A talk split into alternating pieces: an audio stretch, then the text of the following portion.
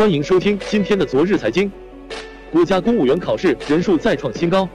二零一八年度国考报名过审人数达到一百六十五点九七万人，较去年的一百四十八点六三万人增加了十七点三四万，创近七年新高，平均竞争比为五十八比一，最激烈岗位达到两千九百六十一比一，这是一个相当反常的现象，因为反腐态势越来越高压，禁令越来越频繁。公务员喊穷声此起彼伏，为何国考人数却不降反增？换句话说，为何年轻人纷纷回流体制？从岗位竞争比来看，这十多年来虽然有一定起伏，但始终处在高竞争的态势。岗位起伏的主要原因是这几年国考有所扩招，招录岗位从二零一零年的一点五五万人增加到二点八万人以上，而一些热门岗位由于报考门槛相对较低。报名人数往往呈现井喷之势，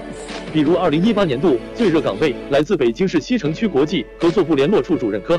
原级以下，该岗位招录一人，报考合格人数达到两千九百六十一人，竞争比达到两千九百六十一。其他诸如环境保护部华北核与辐射安全监督站机械设备监督岗位，中国计划生育协会组织宣传处国家新闻广电总局电影局制片处岗位，竞争比也均超过一千比一。同时，无论是创业还是就业，都面临着越来越多不可捉摸的风险。整个社会蔓延着焦虑情绪，无论是富人还是平民，无论是新富阶层还是普通中产，都被不确定感所萦绕。每个人都试图寻找一个可以依靠的港湾。对于普通人而言，体制就是最大的港湾。可以料想，国考热度在短时间内仍然难以下降。当然，虽然热度难以下降，但国考也在呈现一些可喜的变化，比如岗位更多面向基层。